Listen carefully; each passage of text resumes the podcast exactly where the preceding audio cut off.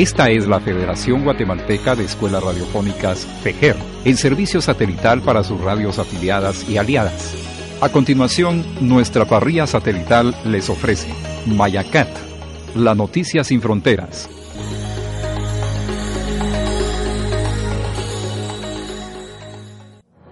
El Sistema Informativo Intercultural Mayacat, la noticia sin fronteras, presenta Diálogo Democrático. Análisis por parte de las organizaciones sociales Mirnamac y Madre Selva a la propuesta del plan de gobierno presentada por el partido UCN. Diálogo Democrático. Escúchelo este jueves 25 de junio por las emisoras de Cadena Radial Intercultural FEGER a las 11 de la mañana y por www.fejer.org. Diálogo Democrático. Elecciones 2015. Cadena Radial Intercultural FEGER 50 años.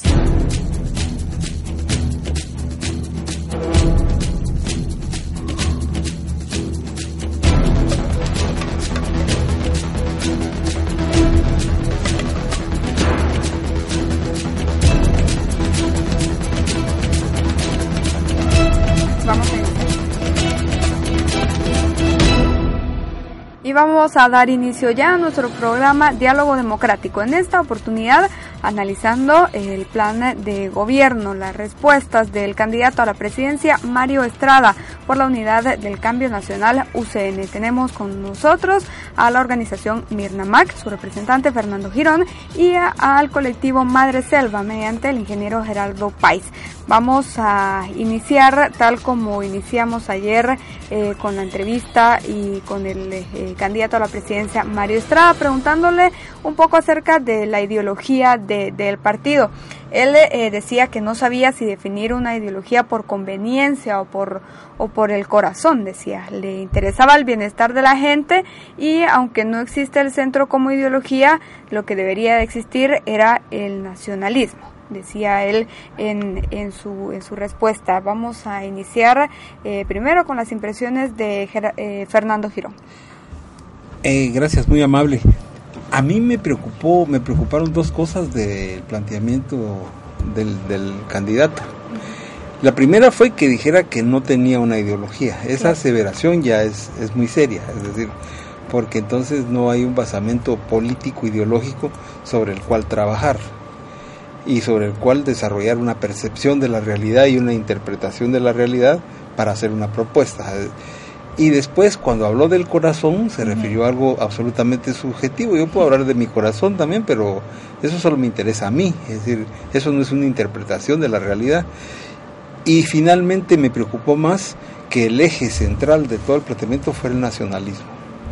El nacionalismo es una categoría muy complicada, muy difícil, y en un país multinacional como Guatemala, eh, de una enorme diversidad. Hablar de un nacionalismo es hablar del viejo Estado liberal, el Estado único, el Estado centralista.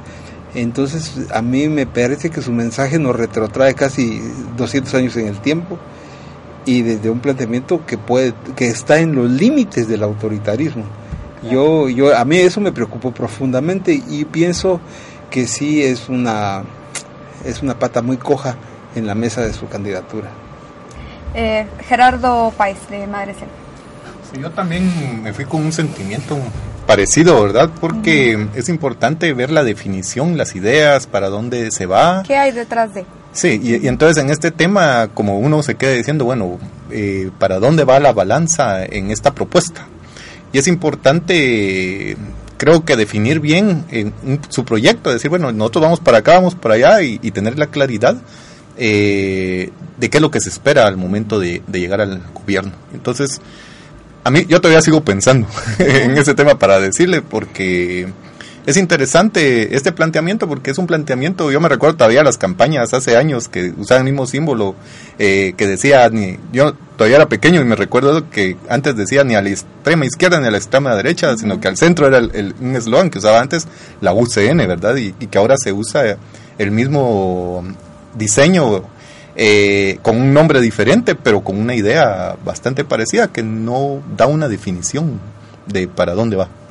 Luego le preguntamos al candidato Mario Estrada eh, cómo salir eh, de la crisis. Si la UCN llegara al poder en estas elecciones, eh, ¿cómo ellos, digamos, qué estrategia tienen? Ellos decían, hay que llamar al diálogo nacional. Todos identifiquémonos con el país, unámonos en un solo compromiso. Ya hay que llamar al diálogo. Eso era, digamos, en resumen, esa fue la, respuesta del candidato yo pienso que él eh, en ese sentido sí fue coherente con lo que con el planteo del nacionalismo, es decir, eh, que nos unamos todos, que tengamos una sola idea.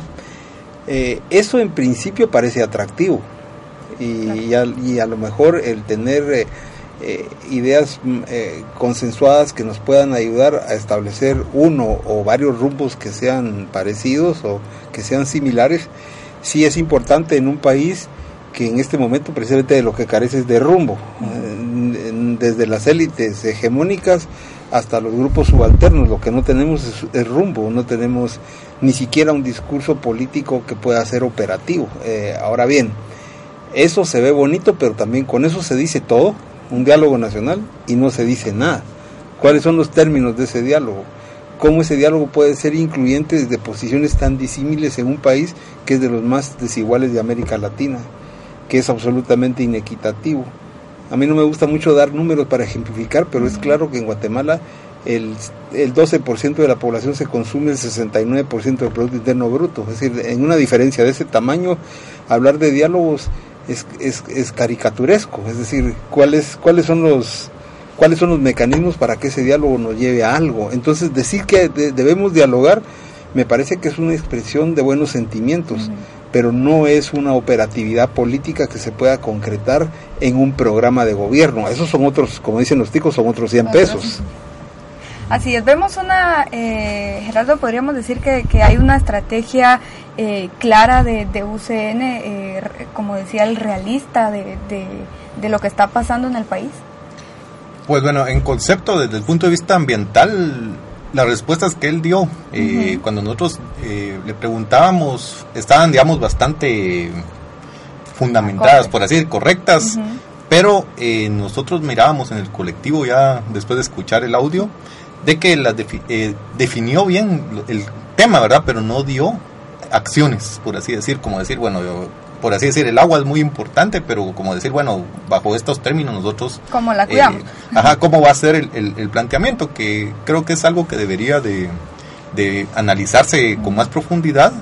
Y eh, es importante también eh, con lo que se hablaba anteriormente con el tema del diálogo, ¿verdad? Que el, tema del diálogo es algo bastante desgastado hoy en Guatemala. Cuando uno, nosotros nos toca trabajar mucho con comunidades y cuando se les habla el el diálogo como un mecanismo de resolver sus conflictos. mesas de diálogo que no han eh, resuelto. No se quiere llegar, ¿verdad? Entonces, porque ya eso es algo muy desgastado cuando no hay reglas claras eh, en todo este proceso.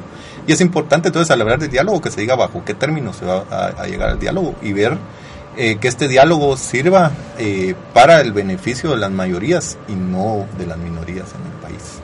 Así es. Eh, luego también abordamos el tema de la reforma electoral y de partidos eh, políticos. Parece que la principal preocupación del candidato María Estrada eh, fue el transfugismo, fue lo primero que, él mencionaba. ¿Por qué? Porque su bancada entró con un número similar de, diputaciones que, Libertad Democrática Renovada Lier y al final creo que se quedó con uno o, dos diputados. Es evidente que ese es el tema que que, le, que le preocupa. Eh, que, ¿Cómo les, eh, qué les dice esta, eh, esta respuesta del diputado? Yo creo que ahí patinó, porque él está viendo como causa algo que solo es un síntoma. El transfugismo no es el problema central de los partidos políticos, eso solo es un síntoma de que los partidos políticos como instituciones de derecho público están colapsadas. Es decir, no hacen lo principal, política, hacen negocios. Entonces, el, al hacer negocios, el, operador de negocios, en este caso el diputado, se vende al mejor postor. Y entonces cambia. Pero el problema no está ahí. El problema está en que el sistema político como tal no cumple sus funciones y, por, y no los cumple porque los partidos no lo, no la cumplen. ¿Cuál es la primera función de un partido que es importantísima porque un partido, repito, es la única institución compuesta por ciudadanos comunes y corrientes que es de derecho público. Todos los demás son funcionarios, en un partido no, y eso es clave. Eh, pero ellos no cumplen la, su función fundamental, que es la intermediación entre el poder público y la población. Si hubiese esa intermediación, no se necesitarían organizaciones sociales que la tengan que hacer sin capacidades para hacerla porque no son instituciones de derecho público. Es decir, no pueden incidir en las decisiones, no pueden tomar decisiones, pueden incidir en ellas, pero eso ya es por vía muy indirecta. Entonces yo creo que él no enfocó el problema central. Y el problema central es que el sistema político de Guatemala está colapsado, no cumple su función principal. Y para no alargarme más, podría decir que los partidos en esta estructura actual, que se convierten en fichas para la gestión de negocios públicos, en el mejor de los casos, o en el peor para tráfico de influencias y para corrupción, él lo evadió. Y yo sí ahí tengo que ser totalmente franco, yo creo que él no tocó el, el punto porque tenía que hablar de la corrupción. Y él tiene señalamientos muy serios de corrupción cuando participó en el gobierno de Alfonso Portillo. Solo quiero recordar el caso de Cedesol, por decir algo. Entonces, creo yo que no se vale, que no es correcto hablar de un planteamiento político y no ir a los temas de fondo, sino solo a disfrazarlo con que en mi partido solo hay candidatos nuevos, eh, con que mi hijo va a ser solo candidato a alcalde. Es decir, es casi reconocer el nepotismo de una manera descarada y, justificándolo porque se cambió de puesto. Es decir, yo creo que en ese punto sí dio él una muestra muy pobre de la solidez política de su partido. Y mm, en una eh, pregunta, eh, debido a que pues estaba yendo un poco por las ramas, le preguntamos acerca del financiamiento de los partidos eh, políticos. Él decía que evidentemente hay que regular la campaña para que todos tengan el mismo porcentaje y que ellos pagan su eh, misma eh, campaña. Vemos un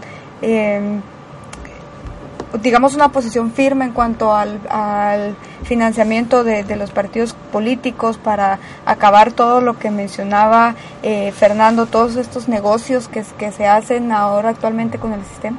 Sí, eso es algo bien delicado, ¿verdad? Porque eh, cómo se financian los partidos y la gran cantidad de partidos que hay acá en Guatemala, porque no es solo uno, sino que es una gran cantidad, y los compromisos que se hacen con sus eh, financian, financistas. Entonces, eso a nosotros como colectivo siempre nos ha eh, hemos tenido el cuestionamiento porque sabemos que los grandes financistas de esos partidos son personas que están interesadas en hacer de una u otra manera negocios eh, cuando llegue al gobierno el candidato. Y eh, vemos con esto la proliferación de muchos proyectos, principalmente de la industria extractiva en Guatemala, que ha generado tantos conflictos e, e incrementa el riesgo de la vida de la población guatemalteca y se está comprometiendo el futuro de las generaciones que vienen atrás. Entonces acá donde nosotros al, escuchar la respuesta eh, no sabemos, porque no podemos, no tenemos pruebas a ciencia cierta de dónde vienen los financiamientos, pero siempre queda un cuestionamiento interno de, si la respuesta es lo que se está diciendo. Es verdadera. Muy bien, eh, siempre en el, mismo tema, eh, él dijo una frase, decía, nosotros sabemos cómo llegarle al corazón a la gente. La vez pasada fue el voto más barato de todos los eh, partidos eh, políticos. Eh, ¿Hay alguna reacción que les genere este, estas declaraciones en cuanto al, al, ponerle, o al final, ¿verdad? Saber que, el voto de la población tiene un precio.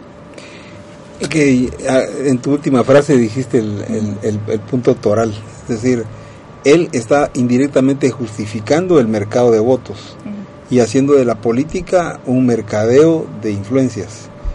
Eh, yo he oído, incluso en, niveles académicos en Guatemala, hablar del mercado político y de la oferta política y de la demanda política, es decir, los términos del integrismo de mercado aplicados al sistema político.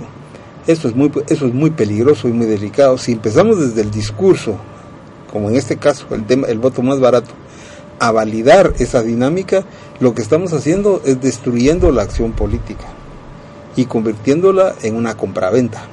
Y en realidad uno de los problemas más serios que tenemos en política en Guatemala para hacer política, que no solo es política electoral, por cierto, y no solo son elecciones, es mucho más, o política partidista, eh, es precisamente eso, desvirtuar la política y convertirla en, en una mercancía. Eh, en ese camino se puede justificar todo. A mí me pareció risible, pero no era el momento para hacerlo cuando él estaba planteando eso, que fue el voto más barato. Yo le llevo al corazón a la gente. A la gente se le puede llegar al corazón de mil maneras. Generalmente se hace con la demagogia. Cuando se le dice a la gente lo que quiere oír. Pero eso es, eh, eso es, no solamente no es ético políticamente hablando, sino que es abrirle la puerta al tráfico de influencias y a la mercancía de sinvergüenzas. Es decir, esto es un asunto muy serio, no es un asunto de segunda categoría. El país ahorita está metido en un problema terrible porque se destapó la cloaca de toda la corrupción que hay detrás. Entonces a mí me parece que es un cinismo sin límites venir a hablar aquí con esa cloaca abierta de que vamos a comerciar más barato porque nosotros le llegamos al corazón, a, la gente. para eso no eso es antiético, para a eso no hay derecho a hacerlo. Eh, Gerardo. Sí, y, también el voto no debería ser como cuantificado con cuánto se gastan, sino que debería de el voto debería de nacer sin necesidad de tener un gasto en esto, porque es un compromiso de la población hacia alguna persona y, y es donde nosotros miramos de que de la mayoría de candidatos que en este momento están en Guatemala, ¿cuántos en realidad están apoyados, hablando de esos términos de corazón, por el pueblo de Guatemala, verdad? Casi siempre eh, y la mayoría de veces el apoyo significa por un interés detrás de en el futuro, digamos, desde la persona que financia hasta la persona que vota, de recibir algo a cambio eh, del voto. Le preguntamos también acerca de cuotas de participación. Eh, decía que UCN era un partido con con abertura. Eh, el único porcentaje que nos dio fue de mujeres, 32 o 33% aproximadamente.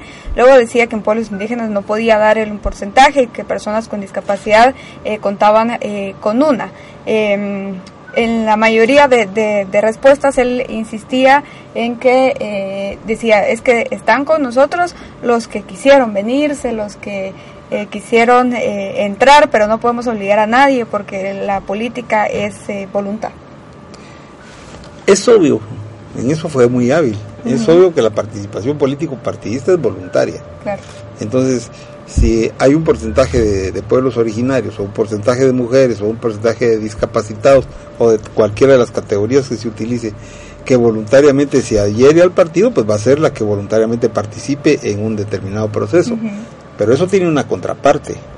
Y la contraparte es qué hace el partido para formar personas de esos grupos que puedan participar en el partido.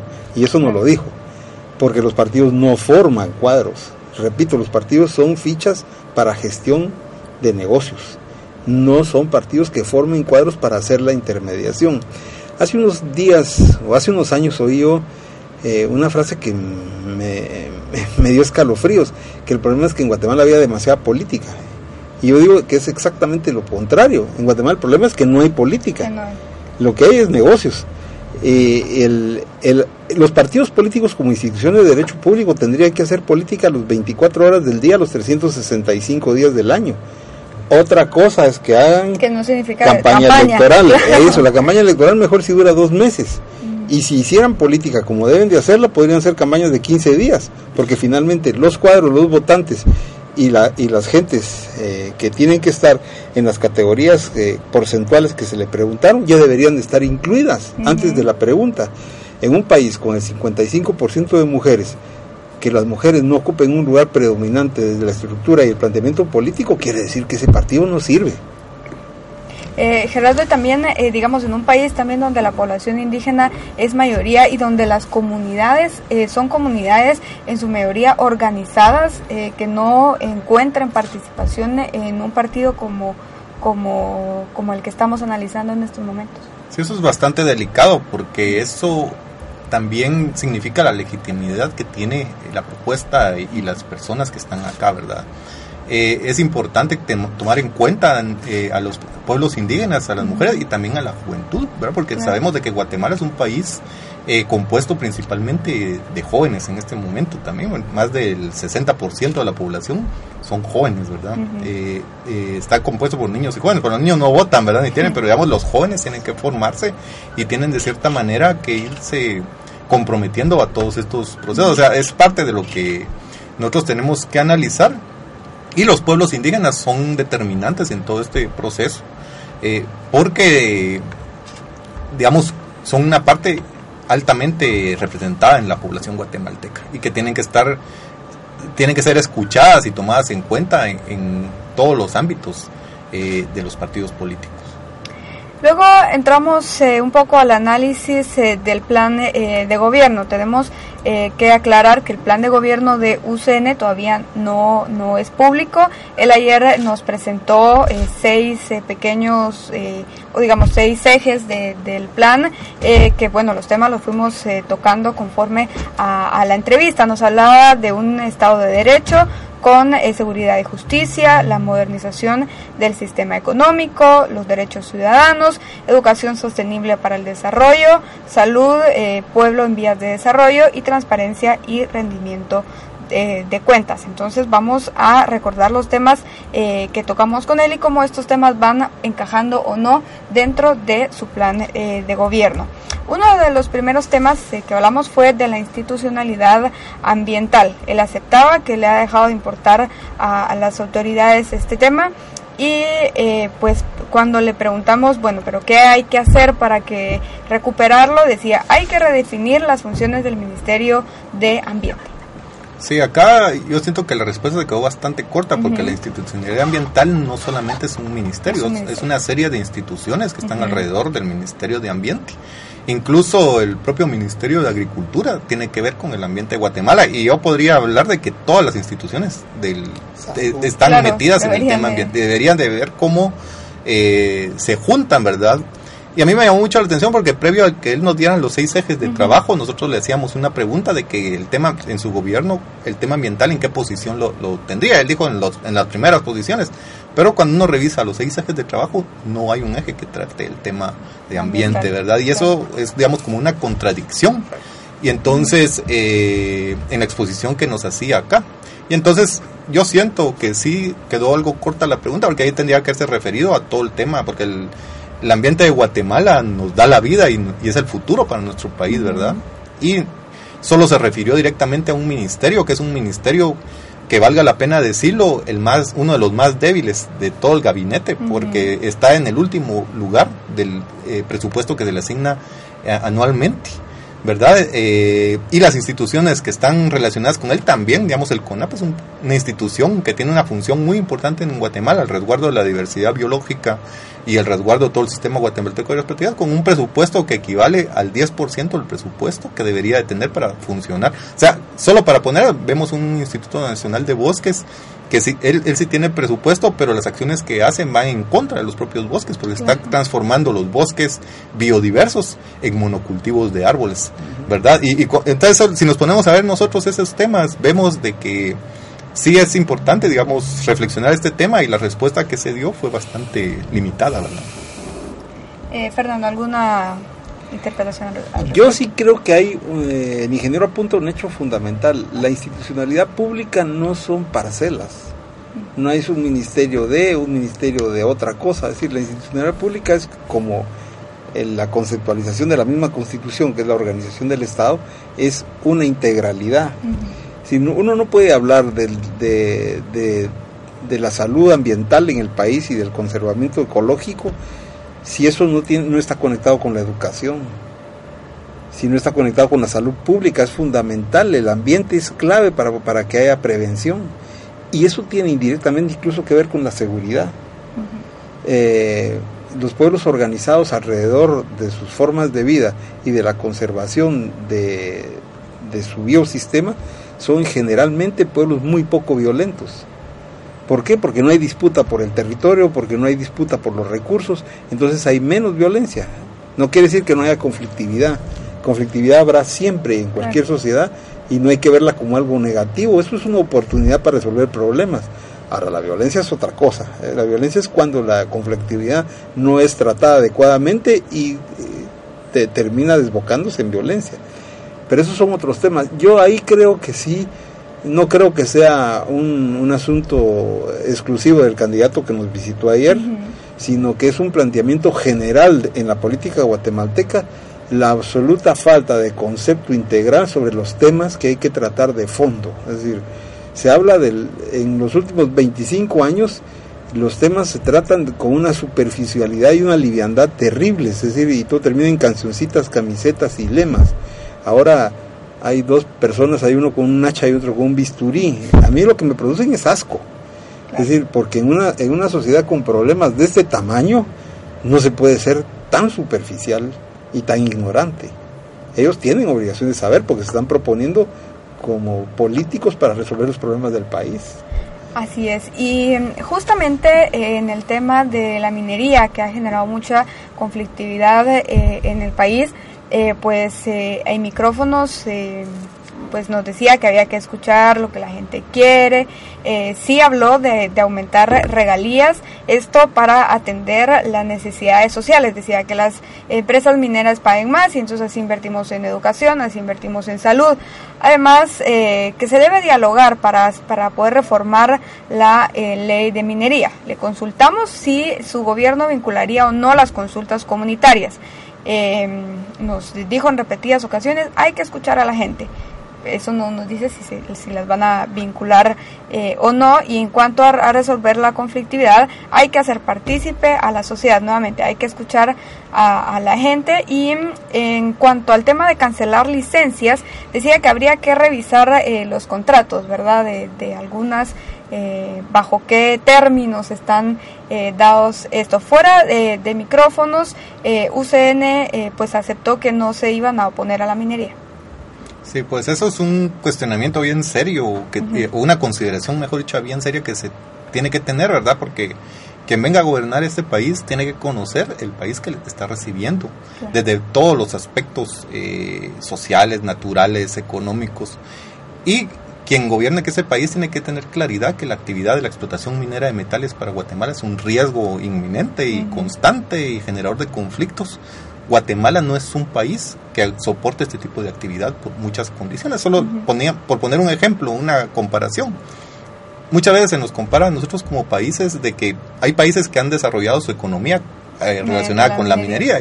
Digamos, está México, Brasil, Chile, y se nos dicen, pero cuando nosotros comparamos la densidad poblacional que tienen esos países con la densidad poblacional que tiene Guatemala, no nos llegan, ¿verdad? Solo por darles un ejemplo, México tiene una densidad poblacional de 169 habitantes por kilómetro, que diga de 69 habitantes por kilómetro cuadrado, mientras que en Guatemala tenemos una densidad poblacional de 139 habitantes por kilómetro cuadrado, estamos en crecimiento, ¿verdad? Un territorio donde nosotros afortunadamente no tenemos desierto, sino que todo nuestro territorio es un territorio que eh, tiene un potencial de, desbordar vida, mientras que México tiene una gran cantidad de territorio desértico, ¿verdad? O sea, no podemos comparar las realidades de un lado por otro.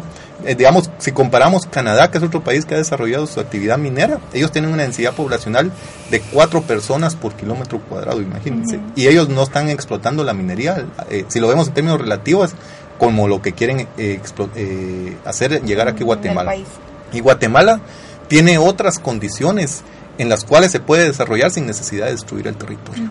Y eso es parte de lo que nosotros nos ponemos a cuestionar. Digamos, si, si es tanta la necesidad de hacer eh, actividades mineras de metales aquí en Guatemala, pues hay que hacer una evaluación estratégica del país hasta dónde puede soportar, ¿verdad? Decir, bueno, quedémonos y una sola mina, por así decir, o dos, y ahí no pasamos, ¿verdad? Que, pero que sea esa situación, pero acá se ve que los polígonos siguen creciendo y la conflictividad sigue creciendo. Y la propuesta no fue como contundente, decir, mira, nosotros vamos a defender la vida en primer lugar de la población guatemalteca, sino que considerar los negocios que ya se hicieron con la anterioridad y de repente también en poner en consideración lo que viene en el futuro, ¿verdad?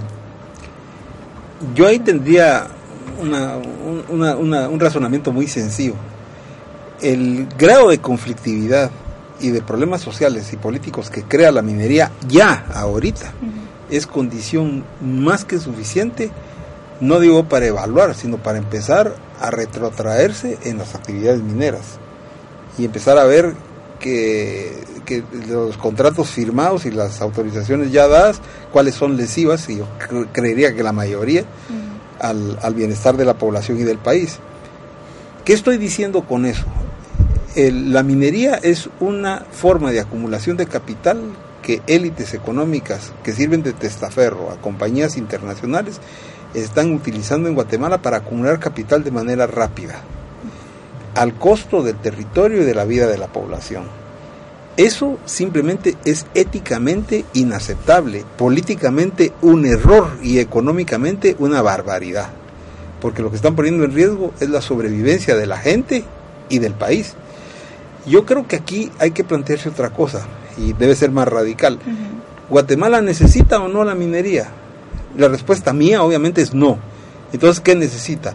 Unas alternativas económicas de que tengan que responder a la realidad eh, a la realidad territorial y humana que las haga posibles. Guatemala es un país de vocación agrícola, no, es forestal. Lo que las tierras que son utilizables agrícolamente son necesarias y únicamente utilizables para monocultivos, no, eso es una es una locura. Eh, hay que, pero se pueden utilizar para otras cosas, para alimentos, en fin, hay muchas formas. Y, la vocación del desarrollo económico de Guatemala es la economía de servicios. Entonces, ¿en qué hay que invertir? En la gente. Salud, educación, infraestructura popular. ¿Eso qué significa? Que los que más tienen paguen más impuestos, que la política fiscal, fiscal sea progresiva, no regresiva, que no se favorezca la inversión extranjera en términos depredatorios, pero ahí estamos hablando incluso de temas, en, ya hablando en el tema rural, por eso yo le insistía mucho en la política rural a él y evadió la respuesta, por supuesto, porque ese es el tema de fondo. En un país donde el, el 90% de la acumulación de capital aún se hace con la renta de la tierra, lo que le indica a uno que lo que está mal utilizado es el recurso principal, la tierra. La tierra. Entonces, ahí hablamos de, de otro asunto y yo creo que hay que entrarle de frente y hablar de sucedáneos que están destruyendo el territorio, a mí me parece que es un sinsentido. Eso es como pensar que vamos a llegar a, vamos a llegar a la luna porque queremos ser porque queremos ser astronautas, pero no tenemos ni la preparación ni tenemos cohete. ¿Y tiene claro todo esto el, candidato de, de, UCN, al parecer, del colectivo Madre Selva? Pues eso nos dejó también pensando, ¿verdad? Porque el estar considerando ver los contratos eh, y digamos aumenta regalías, que fue prácticamente su propuesta. y además de esto, el tema minero es un punto entre otro montón de temas que se están poniendo acá. Estamos viendo los efectos que tiene lo que se llama la industria extractiva. Estamos viendo ahorita el río La Pasión que se está muriendo, ¿verdad? A causa de una industria extractiva que es la palma africana, que se ha estado impulsando aquí en Guatemala. Vemos año con año casos parecidos al del río La Pasión, solo que en menor cantidad, por toda la industria cañera, por también la palma africana que está en la costa sur, eh, las bananeras. O sea, vemos eh, que acá en Guatemala se ha querido traer inversión pero no se ha considerado los impactos que tienen sobre la propia vida y sobre el propio futuro y el presente de la población guatemalteca, la generación de conflictos. Y entonces, por eso nos referíamos al principio de que quien venga a gobernar Guatemala tiene que saber qué es lo que tiene en la mano, saber de que Guatemala es un país de alto riesgo natural, por naturaleza estamos ubicados en un lugar con muchos riesgos y este tipo de actividades todavía incrementan los riesgos para nosotros como población. Entonces, eh, eh es, digamos, aquí es para hablar bastante sobre este tema. Claro. Eh, cuestionamos eh, también eh, al candidato acerca de, de, los poderes fácticos a los que su gobierno se enfrentaría, pues de de favorecer a la población, porque decía es que hay que escuchar a la gente y hay que hacerla partícipe. Eso le, le, le cuestionábamos acerca de, bueno, y entonces, ¿cómo enfrentaría usted a aquellos quienes eh, se les ha favorecido históricamente? Él decía, o nos unimos o nos hundimos todos, pero las decisiones de un gobierno pueden ser siempre apeladas. Yo creo que él evadió la, la respuesta con una generalidad, y yo entiendo por qué, es decir, si se enfrenta al poder fáctico, ya está perdido como partido, porque es el poder fáctico el que financia los partidos. Claro ese poder, que ese poder sea legal o criminal, eso es indistinto, es decir, en todo caso es poder fáctico. El punto es, en este sentido, es que eh, hay que entender que él parte de una falacia, o dialogamos o nos hundimos todos, eso no es cierto. Los grandes grupos económicos del poder fáctico no se van a hundir si Guatemala se hunde. Ellos tienen inmensos intereses económicos y comerciales en otros países, pueden irse a vivir cómodamente afuera. Que Guatemala se convierte en Haití les importa un bledo. Claro. ahora, a nosotros, a la población que vivimos, sobrevivimos en este país, sí nos tiene que importar. Y nos tiene que importar acotando el poder y el alcance de las funciones de esos poderes fácticos. Acotando, ¿por qué? Porque nosotros somos anti antipoderes, no, simplemente porque ellos en, en los últimos 50 años, para no ir más adelante, más atrás, han demostrado fehacientemente que solo tienen dos formas de acumulación de capital, la depredación del territorio y sus recursos y la sobreexplotación de la gente. Entonces, eso se tiene que terminar, porque en el fondo de todos los problemas que, que se plantean ahorita en el país, lo que hay es la inmensa inequidad. Voy a poner un ejemplo para terminar a raíz de los cultivos de palma africana en el Valle del Polochic y en la parte de la transversal del norte hay cerca de, de 3.000 familias viviendo a la orilla de las carreteras. Si uno multiplica 3 por 6 son 18.000 personas que están viviendo a la orilla de la carretera. Ese es un problema social, político y económico, pero sobre todo ético y humano suficiente para decir este tipo de cultivos y de inversiones hay que replanteárselo pero esa información no sale en ningún medio, nadie la dice y mucho menos se convierte en, en comentario de la campaña política y obviamente el candidato ni lo tocó, se lo tuvimos que contar a la salida a su auxiliar, porque ni él lo sabía. Sí. es importante también ver que cuando estos esfuerzos se han tratado de hacer en Guatemala, ¿verdad? Dos gobiernos que trataron de hacer esos cambios fueron sacados, ¿verdad? Eh, y, y, eso causó un conflicto armado de 36 años en Guatemala que todavía se sigue pagando y, y, no podemos decir de que Guatemala ya salió de una conflictividad. De hecho, seguimos en conflicto, ¿verdad? Y, y quién quita que en un futuro vuelva otra vez y eso quien venga a gobernar Guatemala tiene que tomarlo seriamente en consideración para que no volvamos a pasar en la misma situación, sino que ver para adelante, buscar eh, alternativas y, y que nos desarrollemos como sociedad, como personas, ¿verdad? Como seres vivos. Y en esta eh, búsqueda de, de, alternativas también eh, veíamos el tema eh, de la seguridad en dos acciones eh, puntuales que planteó la Fundación eh, Mirna que era las direcciones generales de la Policía Nacional Civil y el sistema penitenciario. El candidato como propuesta decía hay que depurar los altos mandos y los mandos medios y hay que crear un ministerio de seguridad y redefinir las funciones del ejército de Guatemala me parece que él se fue por la respuesta más fácil, es decir, depurar. Eh, yo puedo depurar cualquier cosa, pero si no tengo recambio, seguramente, y no tengo cuadros formados, va a salir peor el, caldo que los frijoles, como decían las abuelitas, es decir, eh, el remedio que la enfermedad.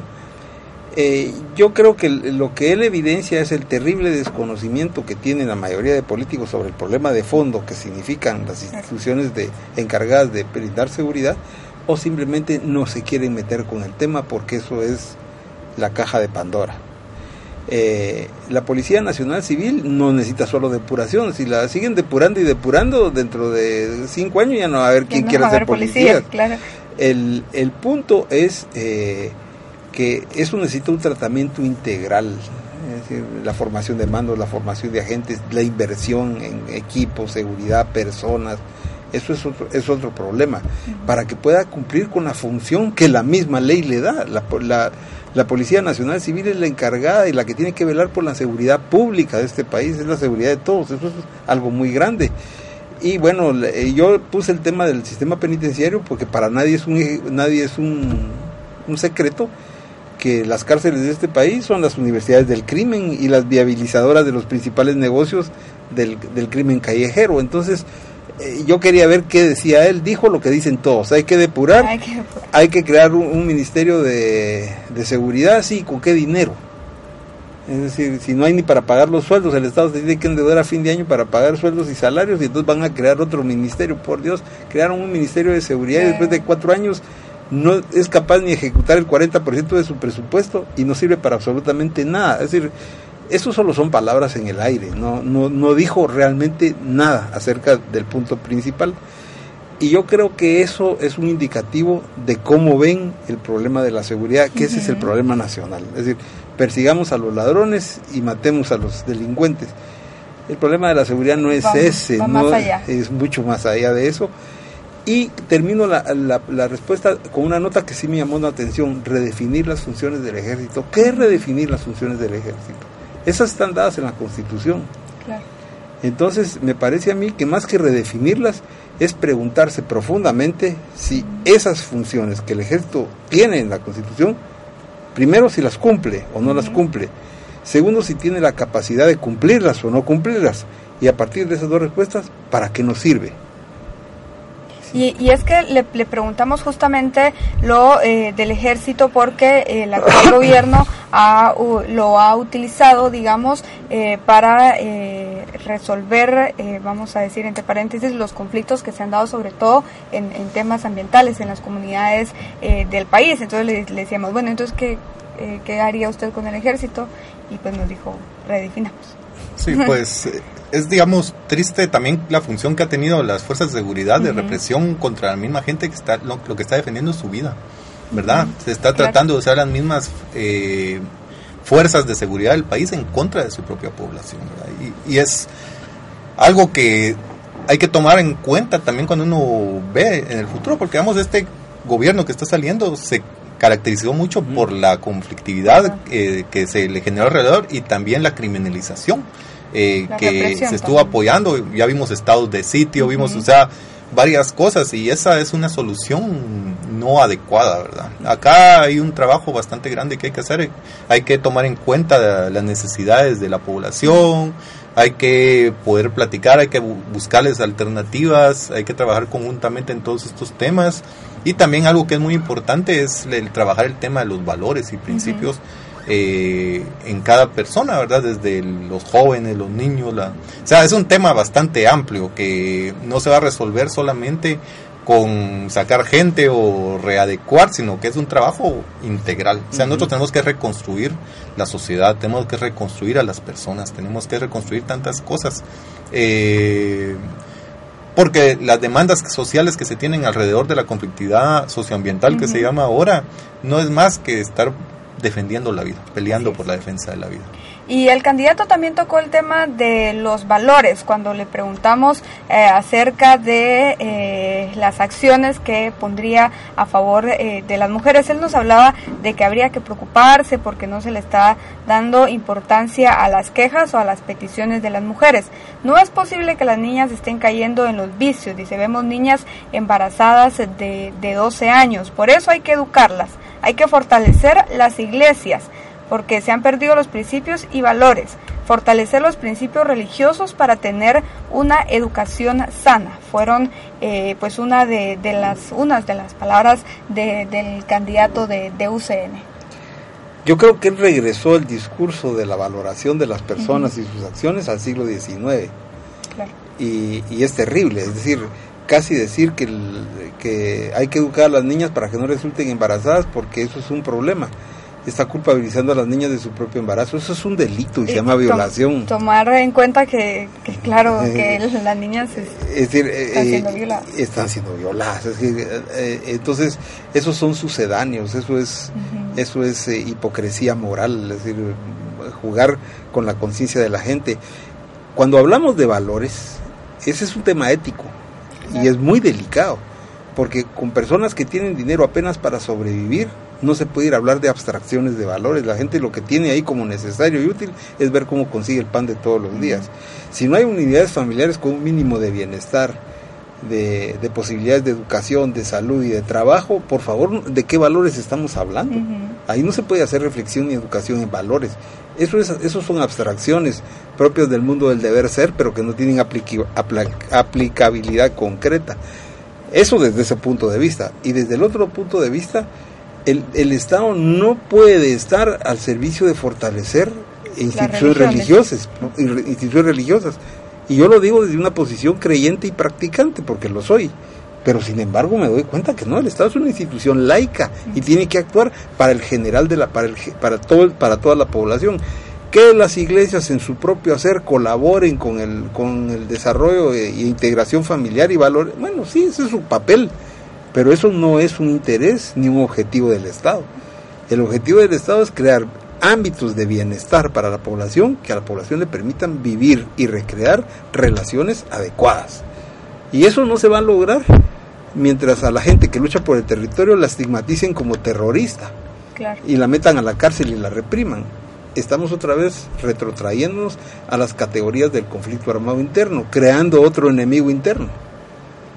Y, justamente cuando eh, pues él estaba hablando de, fortalecer a la iglesia, le preguntamos acerca de la implementación de educación sexual. Eh, su respuesta era eh, sí, pero debe formarse bien, porque los maestros inducen a las mismas niñas. Es decir, ¿cuál es la visión que, que UCN está teniendo de las mujeres cuando dice las niñas están en vicio, las niñas están embarazadas, entonces son valores porque al parecer no, no van a ser eh, mujeres eh, probas o digo, ¿cuál, cuál es la, la visión de, de acerca de las mujeres? Sí, pues esa es una pregunta que todavía, una respuesta, mejor dicho, un análisis que todavía es difícil encontrarle, digamos, una respuesta porque se puede interpretar de muchas maneras esta respuesta. Y eh, es importante, digamos, la construcción del valores, pero hay que construir valores de la vida, digamos, como la, parte central de todo esto, ¿verdad? Tratar de, ver que la vida es lo más importante y, al tener uno en, el centro de la vida, digamos, de, derivar los demás valores que no van en, contra de, de, la propia ética de cada persona, de, o sea, esas cosas creo que son las que hay que profundizar y es un trabajo bastante grande que nosotros como sociedad debemos de trabajar y no solamente por una plática o por algo que se les llega en un momento, sino que es un proceso de familia, un proceso de personas, un proceso largo, pero eso se va a poder lograr cuando las personas acá en Guatemala nos sintamos en un ambiente adecuado para poder eh, caminar, ¿verdad? Pero cuando, como bien estaba Mientras hayan condiciones. Mientras que hayan condiciones, ¿verdad? Pero mientras que no hayan, el, el pensamiento y los sentimientos van a estar en otro camino, en otra situación, porque en Guatemala se vive día a día a la defensiva a la defensiva. Ayer eh, Mario Estrada, candidato a la presidencia por este partido, eh, compartió con nosotros algunos de los planes de eh, pues su partido. Hablábamos acerca de oportunidades, ya que decía que había que pues desarrollar a la población. ¿Cómo lo iba a hacer? no es regalando bolsas y bonos. En un principio sí, dijo, pero luego había que capacitar y formar. Hay que, eh, mencionaba él aldeas eh, prototipo, eh, mencionaba el caso de Santa María Chalapán en Jalapa. Hicimos una revisión acerca de, los índices de, pobreza en esta aldea y pues todavía se encuentran bastante altos. él mencionaba que él había implementado ahí en tiempos de, su diputación pues muchos proyectos de formación hacia esta comunidad. Sin embargo, eh, pues los índices todavía siguen eh, bastante altos. Eh, ¿Cuál es la, la visión, digamos, de, de, las organizaciones en cuanto a esta estrategia de creación de oportunidades para el desarrollo local? yo partiría de, lo, de lo primero que dijo, es decir, cuando dijo que no bolsas, sino lo que sacó a luz fue lo que el conservadurismo tradicional de Guatemala tiene, la oposición a cualquier política social. Luego se dio cuenta que si que ahí se está metiendo un problema de la grande área, que se va a quedar sin votantes. Entonces dijo que, que, que en un principio sí. Ahora no dijo cuál era ese principio, hasta dónde llegaba y qué iba a hacer después. Eh, el trabajo de la de creación de, de producción sostenible en, las en las comunidades Mire, ese es un sueño de la descentralización. En Guatemala no es nuevo, aunque ahora lo quieran aparecer de nuevo. ese fue un trabajo que incluso la iglesia hizo profundamente hace más de 50 años y que derivó en un, en un, en un proceso que ahora sí es fuerte, las cooperativas. Pero aún con la fortaleza de las cooperativas se ha demostrado que el, solo trabajo desde lo comunitario, si bien es cierto es necesario y es importante, no basta. Es decir, la comunidad sola no puede, desarrollarse. Para eso existe el Estado y para eso existe una, una, una estructura global que es el país. Ahora, esto me parece a mí, con esto termino, tiene una trampa bien grande y es una trampa que nos vendió el neoliberalismo, ir a lo local. La descentralización, sí, la descentralización, pero con condiciones para descentralizarse. Porque si no, lo único que hacemos es democratizar la miseria y democratizar la corrupción. Y, la, y, y, es, y hay una trampa, que esa sí es ideológica en el fondo es quitarle la responsabilidad, las responsabilidades al Estado en la estructura del desarrollo nacional y convertir esas estructuras de desarrollo en responsabilidades, no posibilidades, sino en responsabilidades solo locales, pero sin darles posibilidades. Por lo tanto, no se va a lograr ni una cosa ni la otra. ¿Y quiénes van a ser beneficiados? Los que se benefician con un Estado débil. Ese es el, esa es la trampa profunda que hay detrás de esto. Muy bien, hablamos eh, de legislación. La primera pregunta por medio del colectivo eh, Madre Selva es si hacían falta eh, algunas leyes ambientales y que cuáles eran. Él dijo que sí, que sí hacía falta y cuando le dijimos, bueno, ¿cuáles? ¿Cuáles implementaría? Eh, hay que ver lo que quiere la gente y lo que necesita la gente. Eh, decía incluso ustedes nos pueden eh, apoyar mucho en eso, en crear leyes y vamos a trabajar juntos, ¿verdad? ¿Cómo, ¿Cuál es el sentir de la organización? Sí, pues como mencionaba anteriormente, no pareciera que tiene algún concepto sobre el tema del ambiente, pero no en realidad una profundidad sobre el tema ambiental, ¿verdad? porque eh, cuando uno habla de ambiente sabe con claridad qué eh, leyes son las que rigen el tema ambiental en nuestro país y, digamos eh, y cuáles están afectando al tema ambiental por lo menos por ejemplo el tema de la ley de minería que hace años estaba hablando es una ley que se tiene que reformar y se tiene que reconsiderar y un montón de cosas pero eso hubiera podido resaltar ayer en el tema verdad la propia ley forestal que es una ley que tiene bonitas palabras, pero en la práctica tiene efectos devastadores. Eh, y digamos, hay, hay muchas leyes, digamos, eh, la famosa ley de aguas, que todavía se discute al respecto si es viable, si no es viable. O sea, hay varios temas en, en, este tema en el tema de leyes eh, ambientales en Guatemala que pareciera que la que más a, la mente tiene es no la ley, sino que la institucionalidad del, Ministerio de Ambiente, ¿verdad? Entonces, es parte de lo que es preocupante, digamos, eh, en este tema, porque nosotros nos preguntamos siempre eh, que en el tema ambiental hay que tener una reestructuración de instituciones, de legislación, porque para que todos eh, vayan en un mismo sentido, porque el tema ambiental es un tema transversal, ¿verdad? Y es el, el que define el futuro del país, o, va a ser el, el, que va a definir el futuro de, de, nuestro país, el presente también, ¿verdad? Y entonces, eh, no fue una respuesta, digamos, sólida la que nosotros oímos en. Claro, y el candidato también eh, hacía mención, o bueno, eh, la organización Mirnamac eh, le mencionó dos leyes, la ley de servicio civil y la ley de contrataciones. Él decía que él tenía conocimiento de ambas, que no existía carrera en la administración pública y que había que reformar. Sin embargo, no nos dijo que había que reformar. en cuanto a la ley de contrataciones, decía que sí habría que reformarla. Cuando le preguntamos qué habría que reformar, dijo hay que ponerla más estricta y quitar compras por Sí, yo creo que el, planteamiento que él hace no es que sea incorrecto, pero lo que pasa es que se va siempre por las ramas, es decir, busca los síntomas, pero no el origen de los problemas. Eh, la ley de, del servicio civil por sí misma es una ley técnica que sirve para efectivamente crear la carrera eh, gubernativa, es decir, que la gente tenga solidez, eh, tranquilidad, estabilidad y capacidades técnicas operativas evaluables y, o desechables para su desempeño. Pero eso solo es una parte. De lo que estamos hablando con la ley de servicio civil aquí es del fortalecimiento de la institucionalidad pública. Y eso quiere decir el fortalecimiento del Estado. En Guatemala si no hay un Estado fuerte, que no necesariamente sea un Estado grande, ¿no? Pero fuerte, que sea capaz de cumplir con sus funciones, la sociedad no va a ninguna parte porque es ese Estado y son los funcionarios públicos de ese Estado los que tienen que coordinar y cohesionar el esfuerzo social de todo el país.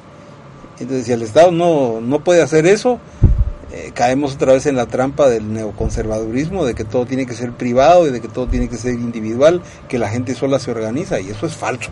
Es decir, los últimos 20 años han demostrado hasta la sociedad que por ese camino vamos al abismo. Eh, entonces, me parece que ahí falta integralidad en la respuesta de él, aunque sí evidentemente conoce el tema. Eh, fue muy fue muy puntual en, la en, el tema de la, de, la ley del, del, servicio civil y no fue tan puntual en el tema de, de, leyes de contrataciones. ¿Por qué? Porque esa es una ley de la que todo el mundo quiere hablar, pero nadie le quiere entrar. ¿Por qué? Porque ahí está el negocio. hay que decirlo con pelos y señales. Es decir, sin esa ley sería imposible que se hubieran clavado 56 millones del Ministerio de Gobernación como se descubrió ayer. Es decir, para poner solo un ejemplo puntual de la coyuntura, decir que esa ley sirve, no, no sirve para nada.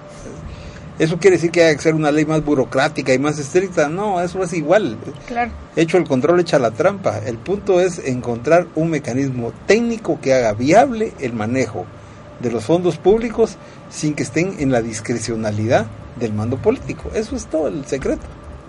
Y se nos ha acabado ya el tiempo eh, en este análisis de, UCN, pero voy a darle a cada uno de ustedes un minuto eh, para que a forma de, conclusión pues compartan eh, con la audiencia ese mensaje final. Empezamos con, con, Gerardo Páez del colectivo Madre Sí, yo creo que es importante que al momento que, que se acerquen las personas a pedir su voto, analicen todo lo que se está proponiendo, ¿verdad? Se conozca su historia, se conozcan sus planes a lo, a lo posible y no se dejen llevar por eh, alguna frase, por algún regalo, sino que empezar a analizar profundamente, porque acá eh, esta decisión va a definir el futuro de los siguientes cuatro años del país, ¿verdad? Y, y, definitivamente no solo cuatro años, sino que cada gobierno que llega aporta algo negativo o positivo a, a nosotros, ¿verdad? Nosotros vemos eh, como colectivo Madre Selva que debemos de razonar bastante nuestro voto y tenemos también que empezar a pedir mucho sobre el tema ambiental, ¿verdad? Porque el tema ambiental eh, muchos de los partidos políticos no lo tratan es, y lo evaden o no lo conocen. Y este tema es determinante para la propia productividad y el propio futuro y el presente de nosotros. Así que es, digamos que reflexionemos, reflexionemos. Fernando Girona de, la organización Mirna Mac. yo pensaría que eh, hablar del, de los partidos en este momento, yo ya dije muchas cosas y muy duras de los partidos y no me voy a retractar de ellas. Pienso que eh, estamos en una encrucijada muy difícil. Las instituciones de derecho público no están adecuadamente preparadas ni están ni siquiera tienen la voluntad política de resolver los problemas de fondo de este país. Entonces yo lo que le quiero es lo que le puedo decir a la población es que si deciden ir a votar por una u otra opción, eso es absolutamente libre, tienen que tener claro que esta resolución eh, electoral del 6 de septiembre y después de la segunda vuelta no va a ser definitiva, ni siquiera va a encaminar la resolución de los grandes problemas nacionales. Sí va a servir para recambiar autoridades, pero que no nos vendan el sueño de que aquí se acabó la crisis y de aquí, al contrario, yo creo que lo que tenemos que es prepararnos y organizarnos para demandar de los poderes públicos y fácticos que cumplan los primeros con sus responsabilidades y sus funciones y los segundos también de una manera ética. Es decir, porque creo yo que estamos en el camino de, un, de una efervescencia y lucha social que todavía va a durar muchísimos meses hasta que el país logre estabilizarse. Nosotros agradecemos la participación de ambas organizaciones por la organización Mirnamac, Fernando Girone y del colectivo Madre Selva, el ingeniero Gerardo Pais. También agradecemos la transmisión de, radios afiliadas a Cadena Radial FGR, Estéreo eh, Gerardi, Utancac, Radio La Voz de Colomba, Balam Estéreo, FM Tierra, Radio La Voz de Titlán y Radio Nahual Estéreo. Radios eh, aliadas que se están uniendo cultural y educativa en eh, Chimaltenango, Cahuinaquel, en Escuintla, la radio La Voz de Nevaj, Radio Quiché y también Radio El Sembrador, todas en el departamento del Quiché y para América Latina y el Caribe. Recuerde que la señal está siendo retransmitida por la Asociación Latinoamericana de Educación Radiofónica ALER. Es así como terminamos este análisis de, la Unión del Cambio Nacional UCN.